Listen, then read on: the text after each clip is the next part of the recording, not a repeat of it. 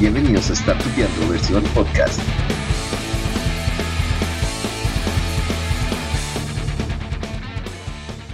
Episodio 11, Vida Balanceada, con Angie Rojas. Bueno, listo. Eh, para los que no me conocen, yo soy Angie Rojas, tengo 30 años, cumplí hace poquitico, todavía recibo regalos, mensajes por inbox, por favor. Estudié comunicación social y periodismo. Me gradué cuando tenía 20 años, en el 2010. Soy profesora de patinaje profesional.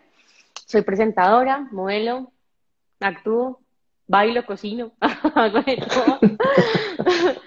Y bueno, amante del conocimiento, amante de la vida, amante de conocer gente nueva. Muy agradecida por estar aquí con ustedes en este pequeño compartir, donde espero que todos aprendamos y podamos sacar algo muy positivo de esta pequeña charla. Me encanta, me encanta, súper bien. Y de hecho creo que eh, tu perfil es muy adecuado para este tema, porque muchas veces pues en ese medio hay mucha tensión, muchas cosas, y, y también siento que el concepto de éxito también puede ser como muy confuso, ¿no? O sea, tendemos a pensar como que el éxito es, no sé, el Ferrari, pero pues no sé, ¿tú qué opinas de eso? Eh, bueno, el éxito. El éxito es una palabra que es bien poderosa, pero también es tormentosa para algunas personas porque tenemos como el concepto de lo que nos imprime la sociedad en la cabeza de que éxito solamente es. Eh, a ti te dicen éxito y tú te imaginas Shakira, te imaginas James, te imaginas los famosos, te imaginas los que están pues dando en el billete, 20 mil carros, pero eso no es éxito. Si nos vamos no solamente a lo que yo pienso, sino también a, la definición como tal, de hecho en Wikipedia o en el diccionario tú encuentras que éxito son los triunfos, eh, las, todas las, las, cosas que tú logras. Pienso que el éxito es un proceso muy personal. Em, el éxito es de una u otra forma cada victoria que tiene cada persona. Por decir, para mi éxito, para mí éxito, yo que no nací, un ejemplo, yo soy una persona que me gusta el campo.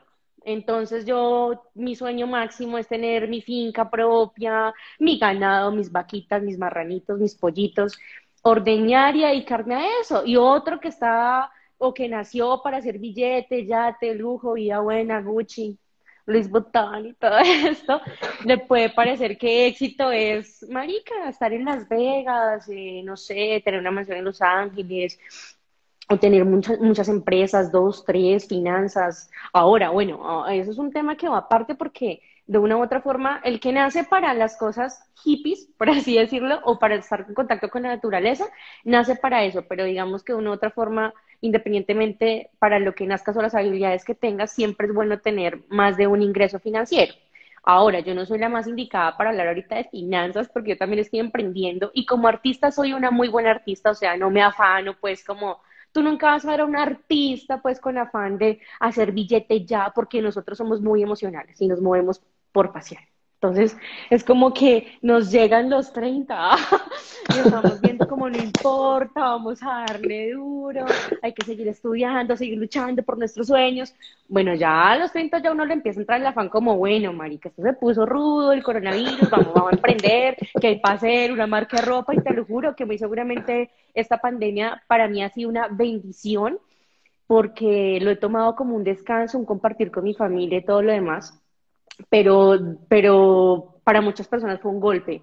Un golpe porque aquellos que de pronto eran exitosos como empresarios, se les, cayeron, se les cayeron sus empresas, sus negocios y demás. Pero entonces volvemos al tema. ¿Qué es ser exitoso en realidad para ti que es exitoso ser en realidad para los demás. Ser exitoso no es estarte comparando con que si Pepito tiene o no tiene y yo, ay, me llegaron los tantos y todavía no he construido nada. Ser exitoso es tener la victoria y los logros de tus propios sueños y de tus propios objetivos. Entonces, yo me considero una persona demasiado exitosa porque con mi disciplina, con mi empeño, con mi voluntad, con mi buena actitud ante la vida, he logrado todo lo que he querido. ¿Qué he querido? Eh, quería comunicación social y periodismo, me gradué a los 20.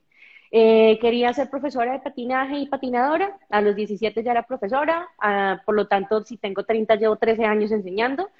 Em, que quería ser actriz, resulté actuando por equivocación. Además, en algún momento de chiquita decía, quiero ser actriz, y en religión y en ética nos ponían como a hacer cartas visualizándonos a 10 años cómo nos veíamos y yo pues como que no, soy la mejor actriz en México, amiga, te voy a mandar un tiquete para que vengas a Los Ángeles y todo lo demás ya estaba proyectada y un día sin querer llegó esa oportunidad y esa posibilidad de poderlo ser.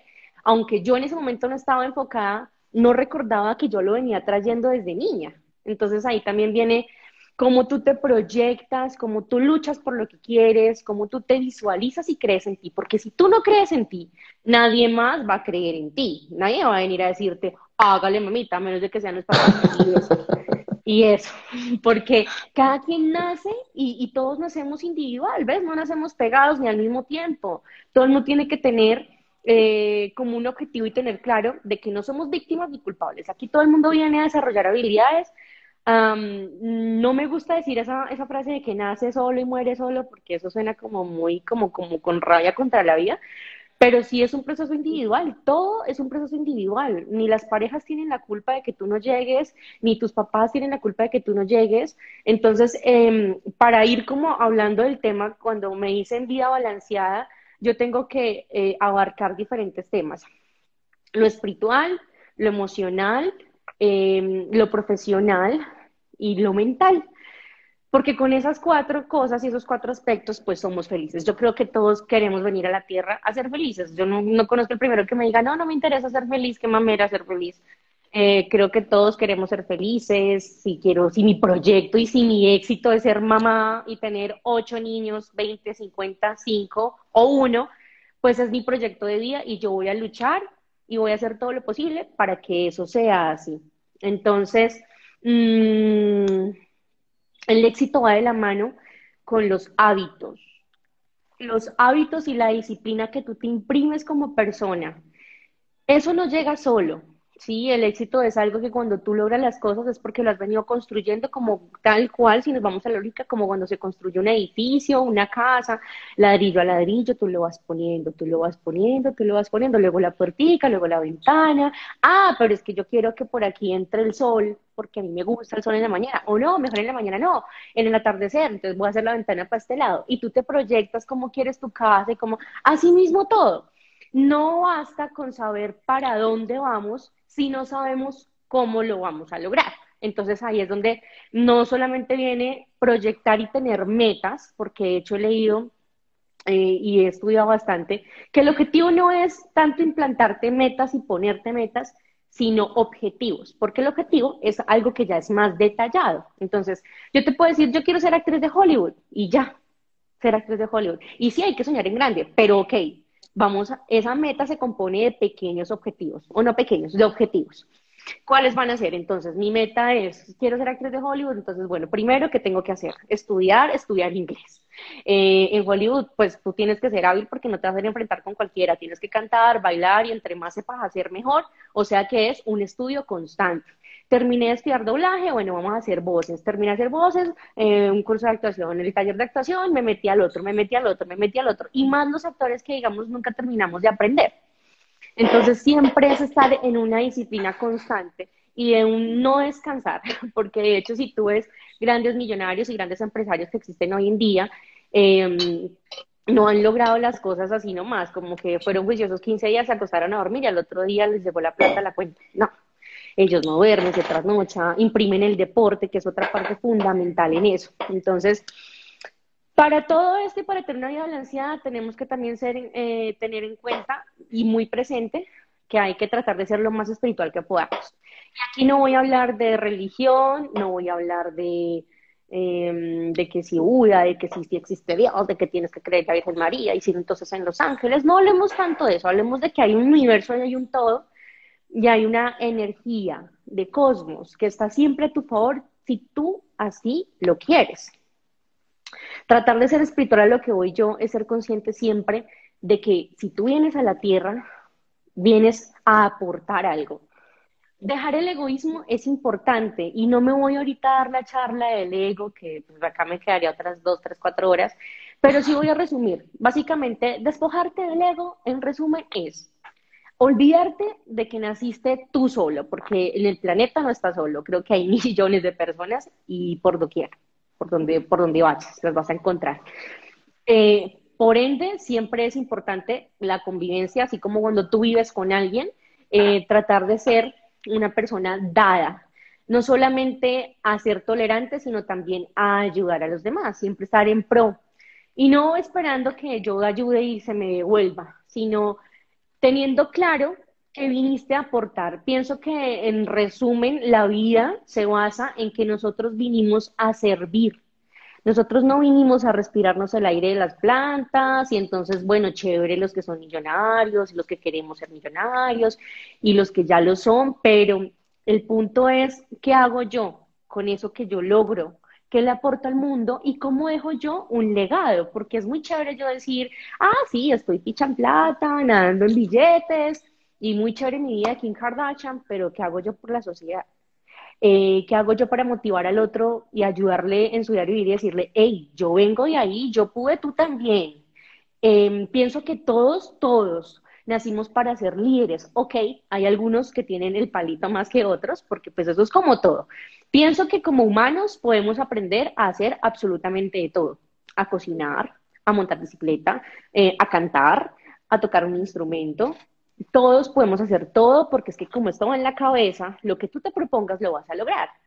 Que algunos nacen con unos talentos más desarrollados, claro. O sea, no es lo mismo una comunicadora social de pronto como yo, que soy nata, que desde chiquita me ha gustado hablar por los codos, que todo lo quiero investigar, lo quiero saber, a alguien que de pronto es más descomplicado en el aspecto en que, bueno, si pasa bien y si no, pues bueno, y que su pasión de pronto son los números y a mí no. Obviamente es un equilibrio que hay en el planeta y en el mundo y en esta dimensión y en este plano, porque pues si todos naciéramos para lo mismo, qué aburrido sería.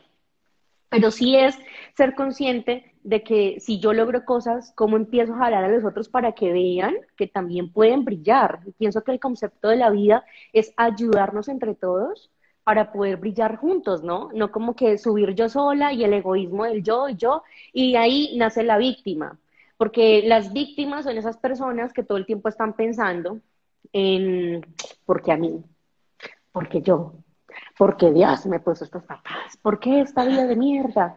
Bueno, si vamos a hablar vidas difíciles, muchas personas tienen vidas difíciles y de hecho, si tú dejas el egoísmo a un lado, y te pones a pensar y miras hacia el lado tuyo, al lado tuyo hay alguien que está peor que tú. Y del otro lado hay alguien que está peor que el que acabas de ver, que estaba peor que tú. Entonces tú dices, wow, yo a la hora de la verdad no estoy mal.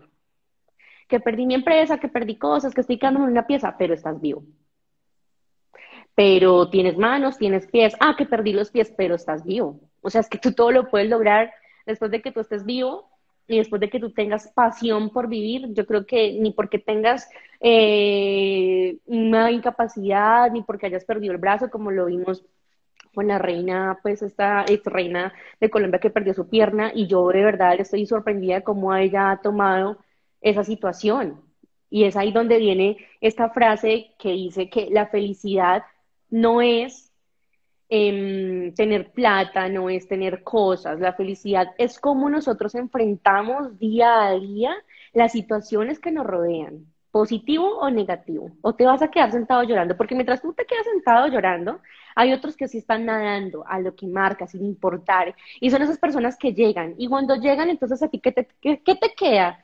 Si fuiste mediocre mientras llorabas y te lamentabas, ver cómo el otro sí hizo, ok, ahora aparte de sentirte miserable, vas a sufrir de envidia y qué feo sufrir. La envidia es una, un sentimiento y una emoción bastante fea. Es de las cosas que yo, pues, gracias a Dios no la sufro.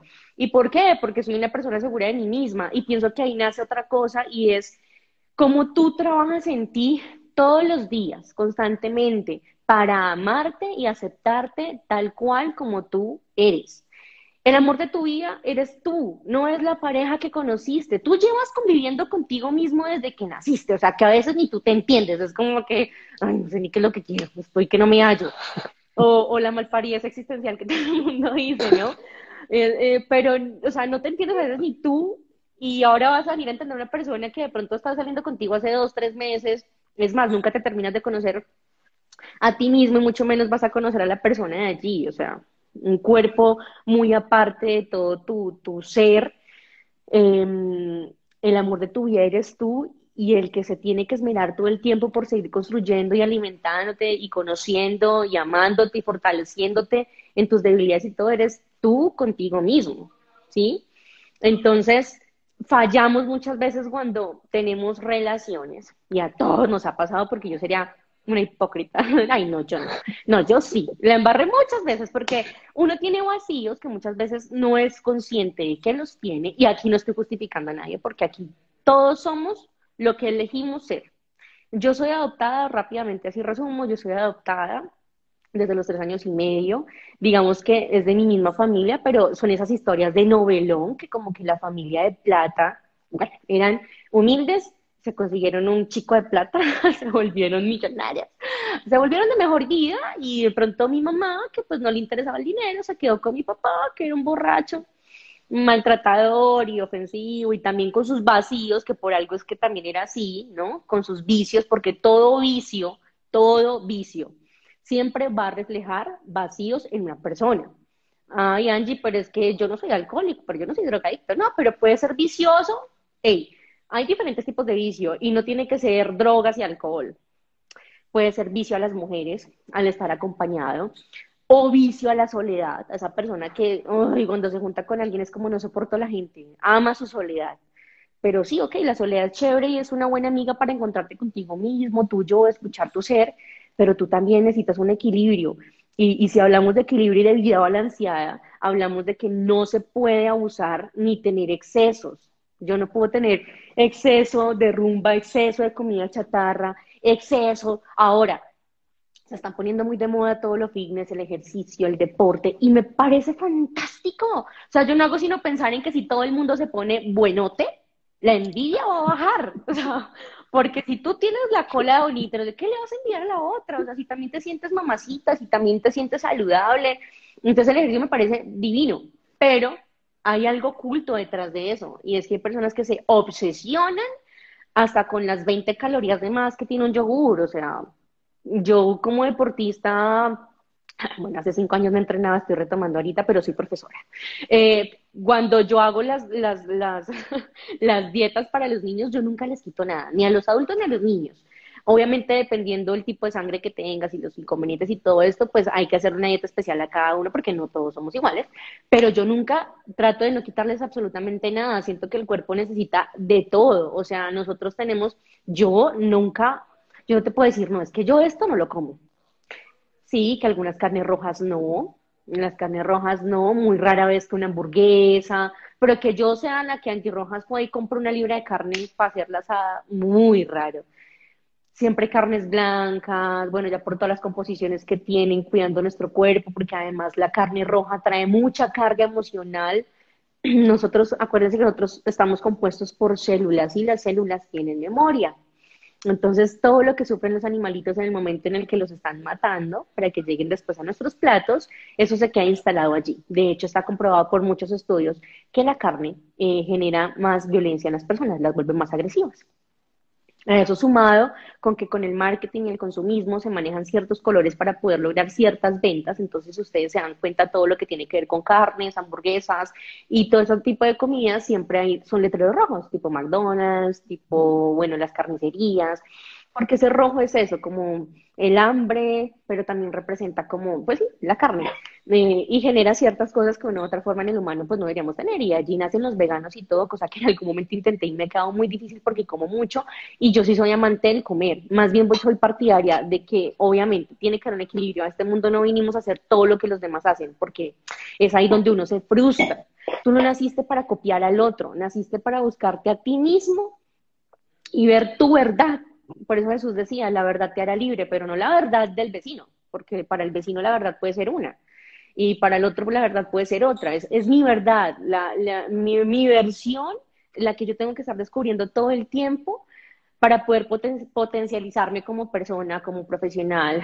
eh, en cuerpo, alma, mente y espíritu. Entonces, manejar un equilibrio, cuidar nuestro cuerpo siempre, porque nuestro cuerpo es nuestro templo. Y a pesar de que yo como de todo, o sea, yo ayer tenía ganas de paquetes, fui, me compré dos, compartí con mis primitas, me comí una gomita, guardé las otras y ya, me di el placer de comer comitas y paquetes, pero eso no quiere decir que yo voy a caer en el vicio porque pasa mucho de algunas personas que están empezando a entrenar y como que fue pucha, fallaron hoy, y entonces como marica, perdí todo lo que hice en dos semanas, pero es que no puede ser, y empiezan a darse duro. Ok, espérate, ¿el proceso tiene que ser placentero o tiene que haber sentimiento de culpa? Porque si hay culpa, no hay proceso agradable, no hay felicidad. Y la idea no es que nos estemos dando duro. La idea es que tú te disfrutes la vida. Esto es un viaje, esto es un paseo, vinimos a gozar, no a torturarnos, ¿ya? Ahí es importante encontrar el equilibrio no solamente en lo emocional, sino también en eso, en la comida, porque es que además eso te va a afectar las emociones. Siento que el control de las emociones es muy importante y ahora está muy de moda los temas de la inteligencia emocional. Por ejemplo, eh, ser sabio para saber cómo actuar en determinadas situaciones es súper importante. Estarnos buscando todo el tiempo, perdonar, ser tolerantes, saber que trabajamos para el otro. Y cuando Jesús decía, eh, si te pegan una mejilla, pon la otra. Él no estaba hablando de que fueras idiota y entonces este, mi, novio me pegó, vuelvo y me dijo que vuelve y me pegue. No.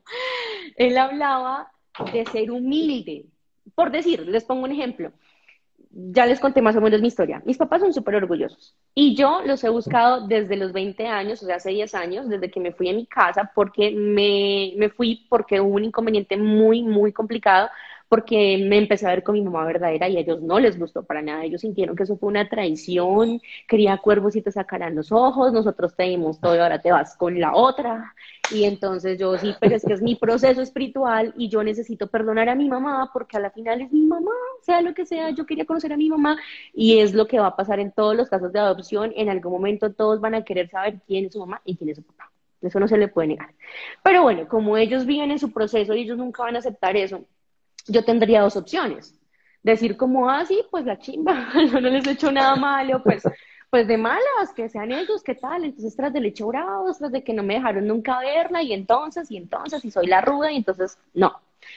O la otra sería tratar de ser muy noble todo el tiempo, que es lo que he venido haciendo, y seguir viendo en pro cómo hago más bien para cambiar sus corazones y en algún momento hacerlos entender. Ya voy 10 años y te lo juro, me pueden dar otros 20 y yo voy a tratar de seguir siendo noble, es el trabajo mío y a eso vine a este mundo. Ese es mi aprendizaje, no sé cuál sea el tuyo, Miguel, no sé cuál sea el de, de Ricardo, el de Lucas, de toda la gente que está por ahí conectada. Cada uno viene a cumplir y a aprender cosas distintas. Entonces, el perdón, básicamente, lo tenemos que aprender todos, porque todos en algún momento nos hemos sentido ofendidos, nos hemos sentido humillados, nos han gritado, nos han maltratado, o nos pusieron los cuernos, o lo que sea. Entonces, aprender a perdonar y soltar es fundamental porque mientras tú estés lleno de rencor, van a venir los problemas. Problemas como las enfermedades, problemas como sentirte agobiado, problemas como sentirte deprimido, problemas como que me refugio en el alcohol, problemas como que me refugio en las drogas, en las prepagos, en las, en las mujeres del mundo, em, en las fiestas, en amigos, en que cuando no, porque además tengo ejemplos vivientes de amigos del colegio que de repente nos fuimos a bailar y como que no, es que nosotros salimos cada ocho días, no, sí, cada ocho días, no, el viernes que nos salimos, ese día nos sentimos que se nos va el mundo. Entonces ya empieza el ego a generar una dependencia. Vicio igual a dependencia. A generar dependencias que más bien nos retrasan el proceso espiritual. Y hablemos como espíritu, porque si nuestro espíritu está mal y el cuerpo también, no vas para ningún lado. O sea, el espíritu no va a estar, si somos luz y venimos de la luz, no va a estar acoplándose a un cuerpo que está lleno de basura, que está lleno, yo no digo que no, yo también tomo, o sea, a lo que voy chicos es a tener un equilibrio de no irme a los extremos, o sea, si ya sé que rumbié dos fines de semana seguidos, pues ahí dale un descanso, no te vas a ir todo el mes dándole, ¿no? Ok, y si más bien esa plata que te estás gastando te la ahorras y te pagas un taller online, y, y si más bien haces un mercado y se lo llevas a alguien que lo necesite, y tanto dinero que se gasta en el mundo de la rumba, que yo digo, solo Dios sabe por qué está también pasando todo esto y lo del coronavirus, sí, embarrada por los que tenían sus negocios, pero también siento que es un buen break porque mientras ellos se lucran de dinero, están dañando a mucha gente, porque eso también es un vicio, ¿sí? Si lo supiéramos manejar, ¿qué nota sería? Sería increíble. Pero cuando los humanos no sabemos manejar las cosas y, viene una sobrecarga, vienen las cosas negativas. Entonces es ahí donde es necesario decir, stop, vamos a resetear, formateando planeta Tierra. Y entonces Dios y el universo dicen, no, espérate, necesitamos respirar. A donde hoy siempre digo, aquí reciclan, es mi forma como decir, y si no reciclan, tienes huevo. O sea, de verdad que yo voy a aprovechar esta charla para invitarlos a que reciclemos, porque veamos, quiero, o sea, mi invitación es a que veamos y seamos conscientes que el planeta es de todos, el planeta es de todos. Eh, es la tierra, es donde vivimos. Yo estoy en Colombia, pero quiero ir a México, quiero conocer Los Ángeles, quiero ir a Europa. Marica, es mi casa, es como querer, querer decir, bueno, hoy me voy para la sala a leerme un libro, hoy mejor me voy, me estoy en mi cuarto, uy, qué rico la cocina, me voy a hacer un plato, y qué chévere que tú llegues a cualquier lugar y todo esté como en su puestecito. No es delicioso cocinar y encontrar una cocina linda, y no llena como de la comida pegada del día anterior, del día anterior, que en realidad son como tres días con la mosca y el pegado del chocolate, y uno como te desmotivas, es como, ay no, cocinar y hasta que lave y hasta que haga. Eh, es, es, importante tener la disciplina y vuelvo a lo mismo. ¿Por qué estoy mezclando todos los temas? Porque a la final eso es una vida balanceada, estoy mezclando lo espiritual con la salud mental, con, con el cuerpo, que ya les dije, ya todos sabemos, muchos hemos escuchado de que es nuestro templo, es nuestra herramienta para venir acá a cumplir al planeta eh, el propósito de vida que tenemos, ¿sí?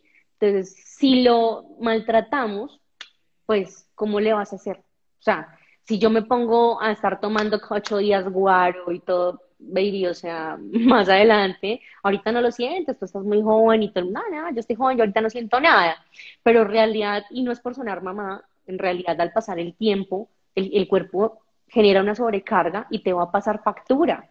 Cuando luego tengas un cáncer de hígado, cuando luego empieces a sufrir del colesterol, cuando luego empiezas a sufrir de cirrosis, cuando luego empiezas a sufrir de tanta fumadera, cáncer de pulmón, no te vayas a quejar. Y luego entonces, ay, mi vida tan triste, porque yo. Y otra vez el plan de víctima.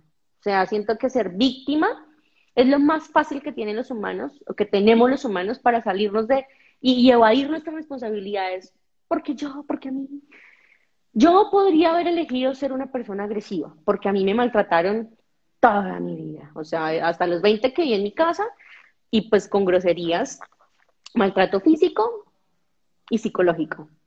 De eres una buena para nada, cuando crezcas serás una perra, bueno, todo lo que ustedes se imaginar, recogía tenía que ser, dejó regar eh, el chocolate, que inútil, eh, dejó quemar el arroz, este pedazo de caca, todo lo que exista.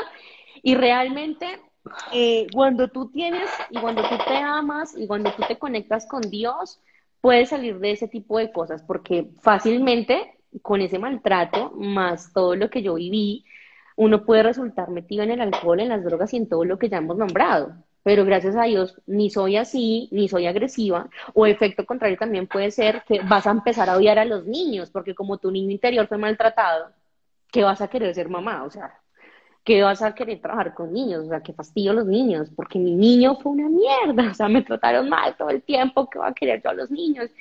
Pero básicamente soy todo lo contrario. ¿Por qué? Porque yo también lo elijo. Es que es ahí el punto.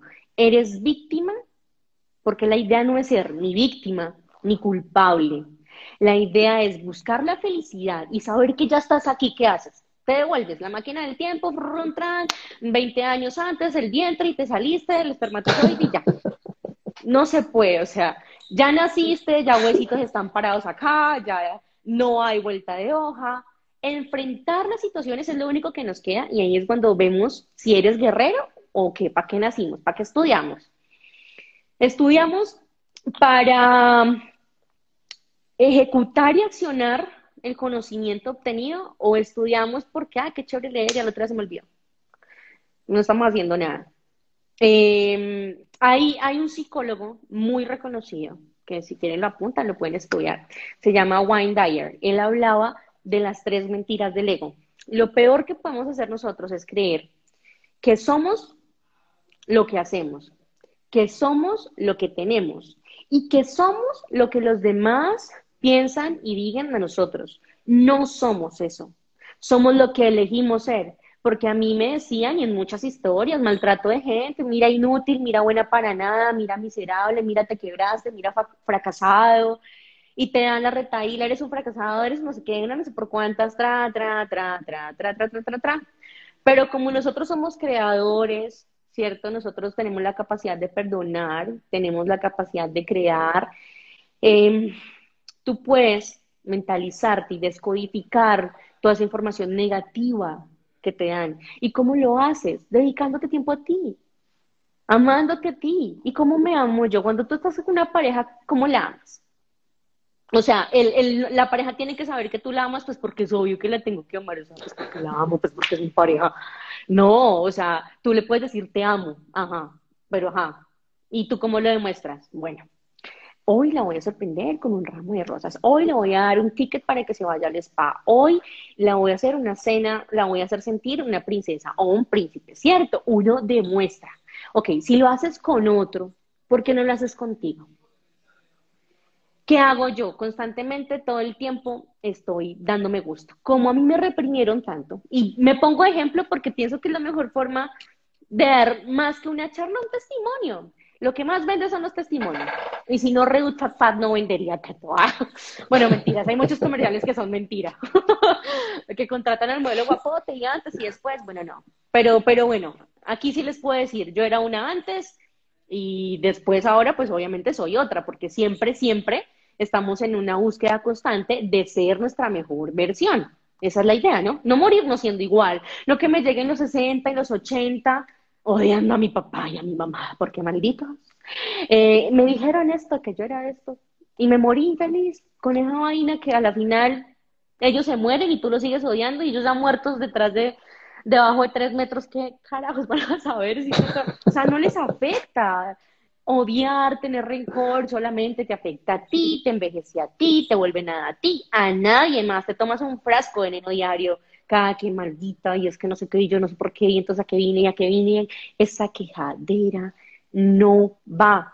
Si tú quieres ser exitoso, y vuelvo y repito, no hablando de plata y de millones, no, exitoso, porque de pronto lo que te digo, y de hecho una vez hubo una discusión en un curso de liderazgo que hice entre la coach y una de las asistentes, que porque, por eso pongo el ejemplo, porque no, que ella quería tener su finca ya, pero es que tú no te proyectas, tú no quieres ver. Y ella decía, pero es que ese es mi sueño. Y te lo juro, por más coach que era, yo dije, la madre, o sea, la, chica tiene razón.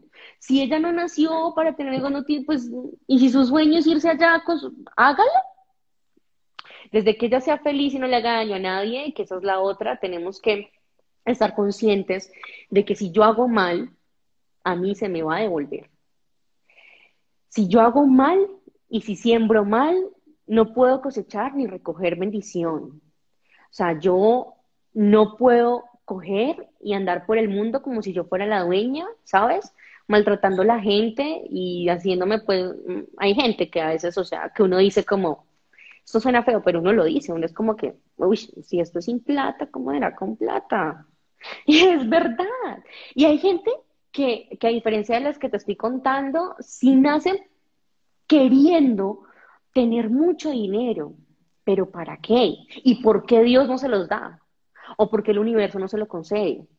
Porque tal vez no eres merecedora de eso, porque tampoco trabajas en ello, porque tratando mal a tu prójimo, o para que no suene tan cristiano, a las personas que te rodean, no vas a lograr nada. No hay mejor cosa que tú puedas hacer y mejor negocio que tener contacto y amigos.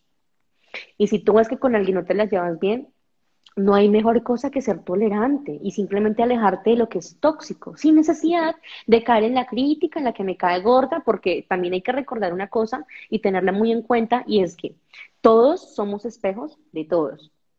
Si yo de primera voy a una fiesta y yo, ay, sí, mucho gusto, Miguel Ángel, y después este tipo me cae como rao. No, que no, me pareció que o sea, no te conozco y ya estoy diciendo como, no, es que se ve que es. Y hay una frase en psicología se dice, bienvenido, soy tu espejo. Qué bueno que veas en mí lo que tienes que mejorar en ti. Porque usualmente las cosas negativas que vemos en los demás son cosas que tenemos que mejorar en nosotros. Y a mí aún me pasa, a todos. Es un proceso muy largo. Son es que yo cogí, leí esa frase, uy, ya, y al otro día no critiqué, no dije, no hice. No, eso es algo que se digiere, ¿no? Como todo. Pero siempre tenerlo muy presente para estar ejercitándolo. Eso es como cuando vamos al gimnasio. Yo quiero una cola grande, a mí no me va a salir la cola en tres días, ni en veinte, ni en un mes. O sea, chicos fitness, fitness y chicas fitness a las que yo sigo ponen su foto antes y después. Y uno como, ¿what? ¿Qué se hizo? O sea, wow, pero cuentan su historia y es como, no, espérate, o sea, el abdomen no me salió en un mes. A los tres uno empieza a ver resultados, ¿sí? Y ahí sí ya también lo digo yo como patinadora.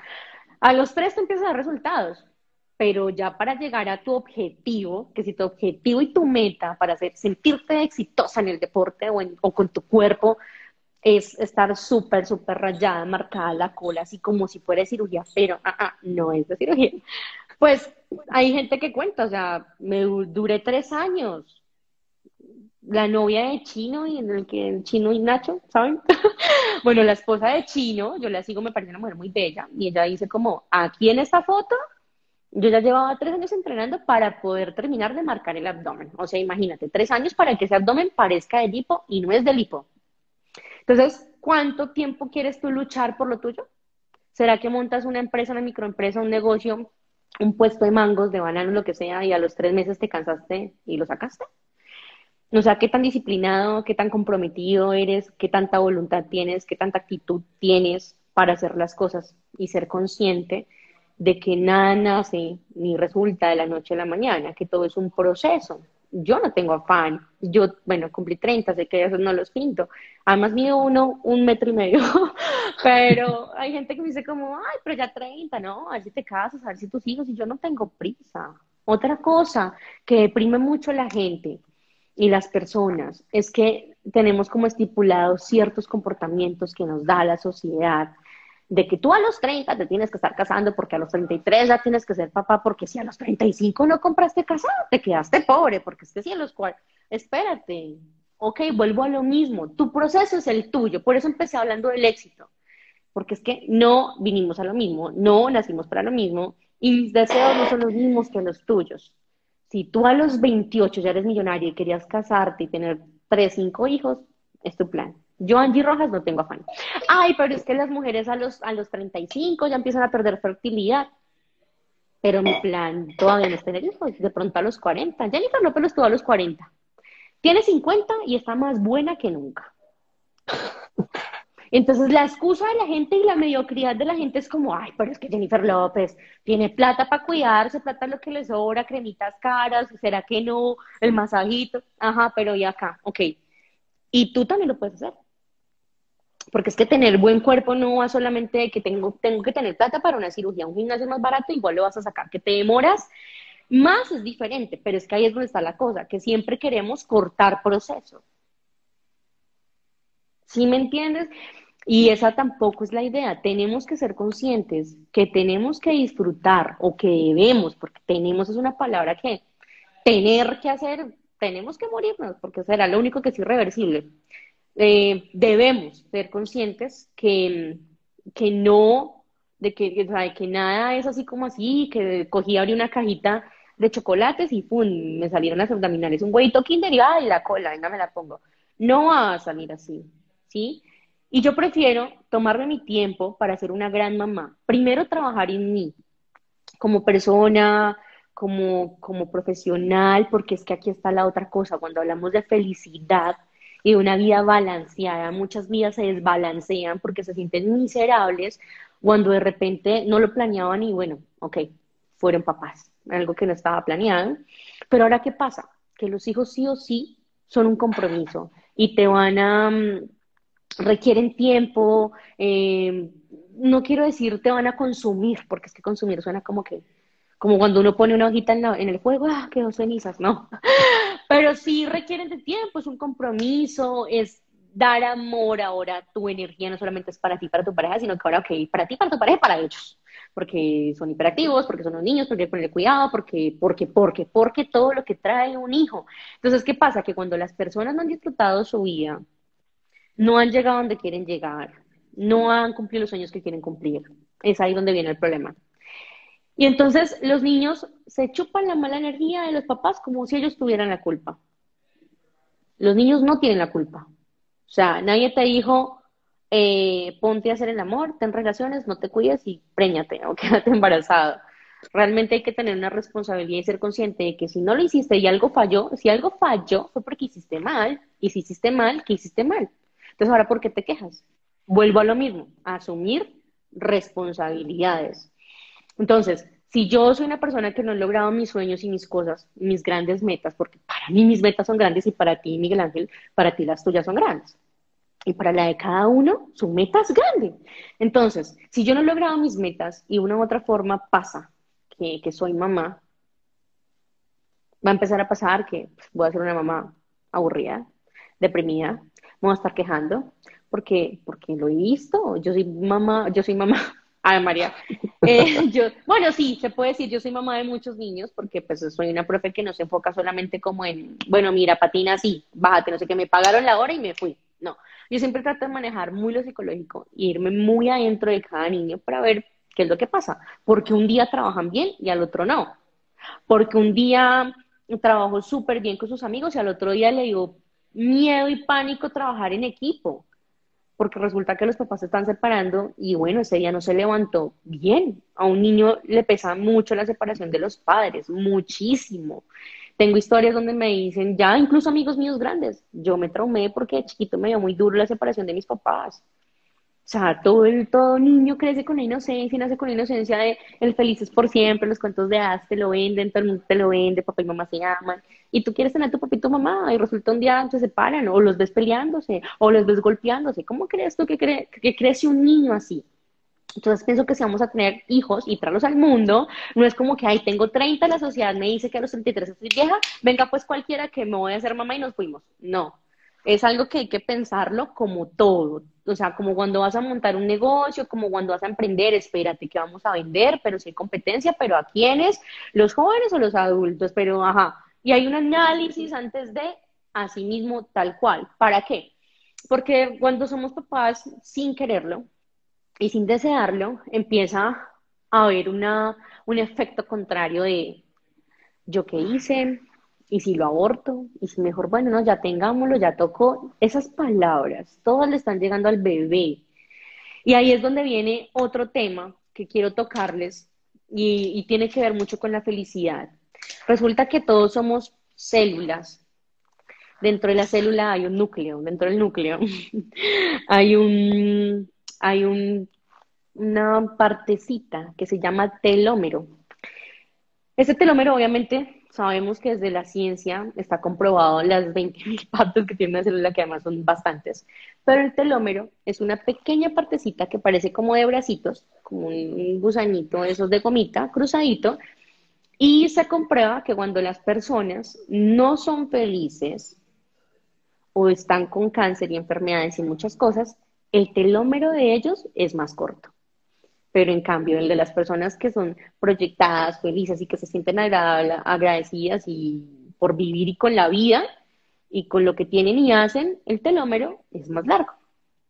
Entonces, eh, ¿a, qué, ¿a qué viene esto? Esta psicóloga, que de hecho se llama Marian Rojas Estapé. Y la nombro pues porque obviamente a mí me gusta argumentar de dónde sacó la información, eso no es que como que a mí me pareció y pues obviamente yo hablo de lo que yo estudio, de lo que yo leo, pero pues también me gusta que argumenten y que si ustedes quieren investiguen, además son videos bastante buenos que les pueden aportar muchísimo a su diario vivir. Y ella afirma, ella es psiquiatra, es española, y se volvió coach, o sea, es una dura. Y ella enseña que la gestión de las emociones, todos sabemos y hemos leído que el agua tiene moléculas y si tú le hablas al agua lindo, el agua se pone cristalizuda y si le hablas feo y le pones palabras feas, el agua como que se pudre, o sea, sabes, las moléculas se achicopalan, igual que las plantas. Yo creo que todos hemos escuchado eso, ¿no, Miguel? Como que, ay, que si le hablas lindo a la matita, entonces la matita se pone linda y si tú no le paras bola a la matita, la matita, nada que ver, la matita va para abajo. Ahora, yo estoy intentándolo con dos plantas, las primeras que tengo, y me siento preocupada porque a veces como que me dijeron, no, no son de luz, son de oscuridad, y yo, bueno, las metí a mi cuarto, pues en el cuarto en el que estoy ahorita no llega mucha luz, se chicopalan, las saco, las meto, yo siento que no quiero, o sea, hay un afán en mí de fallar como mamá herbolaria, no sé. Pero en realidad, y entonces yo a veces digo, no, pero ¿por qué estás triste? Porque salen así, chico, y les echo agüita y, y no sé, les hago algo lindo de verdad, como haciendo el ejercicio, y se ponen, y yo digo, y después otra vez, y digo, ok, ¿a qué juegan? ¿Será que lo tengo que hacer todos los días? Y tal vez sí, porque si tú vas al gimnasio, no te va a salir cola yendo dos veces a la semana. Si tú vas a tomar disciplina de algo, no la vas a tomar haciéndolo dos veces a la semana. O sea, a la final tú desayunas, almuerzas y comes todos los días. Respiras todos los días, haces necesidades todos los días, o sea, todos los días, todos los días. Entonces ella habla de que la felicidad, la ilusión y el optimismo son la garantía de salud para la vida. Mira lo que está diciendo, felicidad. O sea, pero la felicidad está compuesta de la ilusión y el optimismo. Porque es que felicidad no es hacer lo que queremos, vuelvo y digo esa frase, sino querer lo que hacemos, sentirte feliz con lo que tú haces, no con lo que los papás te dicen, de que si tú quieres estudiar esto porque medicina da plata, porque el derecho da plata, pero es que yo quiero pintar, no, no, no, no quieres pintar, tú vas a hacer lo que tu papá era porque aquí lo que importa la plata. Ok, ¿cuánta gente alrededor de nosotros, y no historias muy lejanas, están ahí como robots, que yo siempre pongo el ejemplo de Matrix, como que son los agentes y yo me siento Neo, la elegida, la rara, la que sí siente que tiene un objetivo porque va a salvar el mundo y. Y los otros como que desayunan, comen, no sé qué, se acuestan, desayunan, comen, recién el sueldo se acuestan, desayunan, comen, se reproducen, se acuestan, re... se murieron y nada más. Y nunca hicieron nada, o sea, como que... Por eso yo digo que la gente que se atreve es la gente que realmente está loca. Yo siento que los locos no están, no están en el manicomio, ¿sabes? O, a veces pienso que las personas que incluso la gente que habita la calle y todo esto, pueden a veces, muchas veces estar más cuerdo que uno, no todos, obviamente, pero hay gente que uno dice, y yo tengo historias como periodista que me dicen como ya, yo decidí estar en este trance porque los locos son ustedes. Y sí, a mí me parece algo muy loco que tú te tengas, te tengas, no, accedas a acoplarte a hacer cosas que el otro desea por ti, o sea, en qué momento mi corazón es el tuyo, en qué momento mis deseos son los tuyos, en qué momento mi felicidad es la tuya. Espérate, tú eres mi mamá, tú eres mi pareja, pero güey, o sea, a mí me hace feliz esto. Y vuelvo y hablo de la tolerancia. Que uno como pareja no puede esperar que el otro haga lo que el otro quiere. Entonces, ay, voy a ir a trotar, ay, mi amor, quiero mirar, ay, no, no me vas a acompañar a trotar. Ah, o sea, entonces no me vas a acompañar a trotar. Ah, bueno, listo, eso es lo que quería saber. Y entonces por eso es que nos tienen las mujeres tildadas como las complicadas, porque somos manipuladoras, porque no sé qué, pero espérate que también hay hombres así. Lo que pasa es que el chiste es más chistoso si lo hacemos con mujeres, pero los hombres también son así. Hay hombres manipuladores, inseguros, que si la otra no hace lo que quiere, o porque no me contestaste rápido, si te llamé ocho veces, o sea, cuando ya empezamos a, a, someter a la gente o a sentirnos sometidos por el otro es cuando ya la cosa se pone fea porque que ya se empiezan como a meter en tu esfera, en tu tranquilidad y que te roben la paz. Toda cosa que te robe paz no viene de Dios ni del universo. O sea, créeme que si tú estás emprendiendo o empezando una relación que, que por sí ya es tóxica a los tres días porque de pronto, no sé, no le contestaste a la primera vez que te medio timbró, entonces espérate, siéntate y analízalo porque esa persona que es así es porque seguramente tiene muchos vacíos de pequeña. Papá, mamá, violación, bueno, no sé, etcétera, hay infinidad de cosas.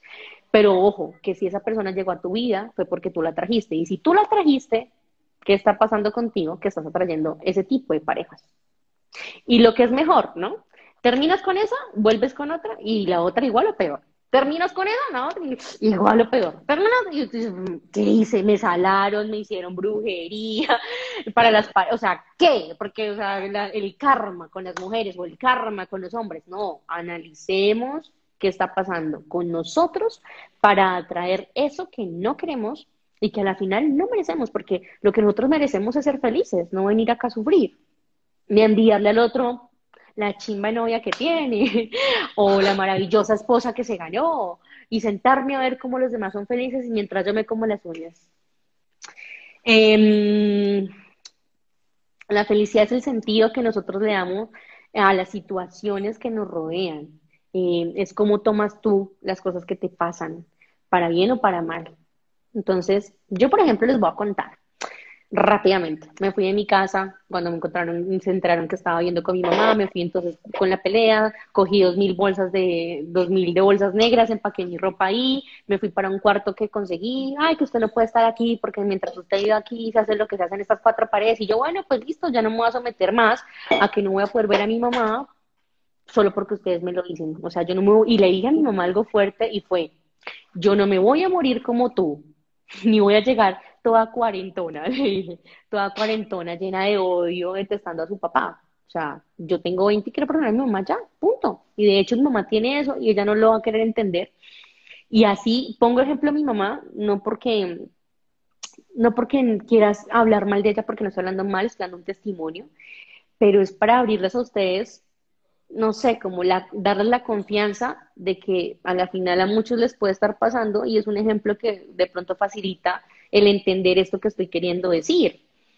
Y bueno, me fui a ir a una pieza sin cama, solo con la ropa, todo dejé echado y en mis mismas bolsas negras dormí durante tres meses, porque como yo no me llevé nada por la discusión de que, ay, de que quería cuervo, ay, desagradecida, bueno, todo esto, dije, bueno, que se queden con sus cosas, o sea, no me interesa yo quiero estar feliz, encontré a mi mamá, que es lo más lindo, tengo a mi mamá y el resto me vale, hay que dormir en el piso, de que lo hago.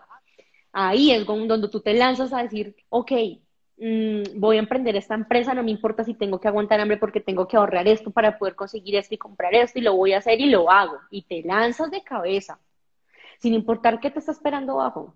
Tú lánzate, y, y, perdamos el miedo, porque el miedo es el ladrón de los sueños. De hecho, el miedo se roba los sueños, el miedo no deja que tú fluyas como persona. El miedo es una cosa que a mí me da miedo. o sea, tener y sufrir de miedo da chusto, la verdad. Eh, hay que trabajar constantemente para quitar ese temor. O sea, a la final, ¿qué puedes perder? Siento que gané mucho. O sea, para mí fue muy difícil, como que a la final sí era maltratada y todo, pero lo tenía todo. O sea, ok, pero entonces aquí viene el tema. Tenía plata y tenía comodidades, pero tenía amor. No tenía amor tenía comodidades. ¿A cambio de qué? Te lo juro que prefería una arepa de 100 pesos con un huevo y estar durmiendo en el piso, pero feliz de que encontré a mi mamá, que estar allá cómoda y llena de odio o de expectativa. Ay, ¿cómo será mi mamá? ¿Será que sí me quiere? ¿Será que ella sí me piensa? ¿Será que sabe que tiene una hija? ¿Sé que existo? O sea, no me iba a quedar con la duda. Y bueno, rápidamente, de una habitación a otra habitación, a otra habitación, viví como en cinco habitaciones, me trasteaba cada tres meses porque no me acomodaba, porque me tocaba compartir, porque bueno, en fin, pasando necesidades, obviamente, porque ya irte a pagar un arriendo, buses, comida, la, la, la. Yo colaboraba en mi casa con mercado, pero es diferente colaborar a asumir arriendo, buses, universidad. Ah, casi no me graduó. Me tocó conseguir trabajo sacando fotocopias, trabajaba al lado de la embajada americana de cinco y media de la mañana a 5 de la tarde, de ahí me iba a estudiar en la noche de 6 a 11 llegaba a mi casa, como no tenía computador me tocaba encima de las bolsas apoyar el cuaderno y redactar y leerme las copias y al otro día mirar si en el trabajo me prestaban el computador en hora de almuerzo, no almorzar para poder pasar todo eso a computador, para poder llevar impreso el trabajo y entregarla, o sea, fue un camello pero pienso que todo ese sacrificio valió la pena. Después de eso me gradué, todo el cuento, pasé ya a un aparta estudio, en ese aparta estudio estoy cuatro años, entonces ya vamos, vamos bien, de piecitas aparta estudio. Después dije, listo, ya tengo mi, pero entonces todo lo hacía en la cama porque en el aparta estudio no cabía un comedor, no cabía nada. Yo quiero leer y en la cama, comer y en la cama, todo en la cama, qué mamera. Y en la cama uno no tiene disciplina porque se acuesta uno a leer y pum, se queda con el libro en la carota. Hasta ahí llegó tu lectura. La cama no es disciplina para hacer cosas de estudio. Entonces, bueno, ya quiero un apartamento, me proyecto un apartamento, lo logré. En ese apartamento duré tres años y medio, lo tuve que entregar ahorita en enero, eh, empezó la pandemia, se acabó el contrato, todo lo que fuese, y ahorita estoy, vivía en Masure, en un apartamento muy cómodo, muy lindo, con mi balcón, logré grandes cosas, compré vidrio, televisor, lavadora ya tenía, pero todo lo, como pues sabes, y tenía el baño de visitas, entonces que el, el jueguito de baño, o sea, wow, me sentía realizada en un décimo piso, vista al oriente, sol en la mañana, pero la vida da vueltas y de repente ahorita estoy en una piecita en Bosa, en el sur de Bogotá, donde es más peligroso, muy peligroso. donde no tengo las comodidades que tenía, pero entonces vuelvo y les digo, hay dos opciones. Me siento a llorar como, ¿por qué no? O digo como, ¿qué nota esta pieza? ¿Qué raquera de habitación? Eh, ¿Qué chimba esta situación? Porque voy a aprender de ella a ser fuerte, porque estoy para lo que hay. Si, si hay, si hay, hay, hay un exnovio que decía, si hay, hay, y si no, allá, allá hay. Pero desde que tú estás vivo, bacano estoy compartiendo con mi familia, no era el apartamento que yo tenía. Ojo, ahora, ahí está el conformismo. No nacimos para ser conformistas ni mediocres. El que quiera quedarse en eso, dale. Pero el que no, hay que luchar. Ya llevo ahí lo que lleva la pandemia, pero yo no estoy pensando en como que, bueno, ya, la piecita. Eso, recordarles siempre que lo que ustedes se proyecten lo pueden lograr, de que el poder de la mente es grande, de que tenemos que tener un espíritu activado, siempre positivo, apoyándonos del deporte, la buena alimentación, ver siempre todas las acciones y todas las situaciones de la mejor forma, eh, servir a los demás, comer bien y cuidar nuestro templo, eh, meditar, orar, ser agradecidos pienso que es el resumen de toda la, charla. Espero que les haya gustado un montón. Ojalá podamos vernos más seguido por este medio.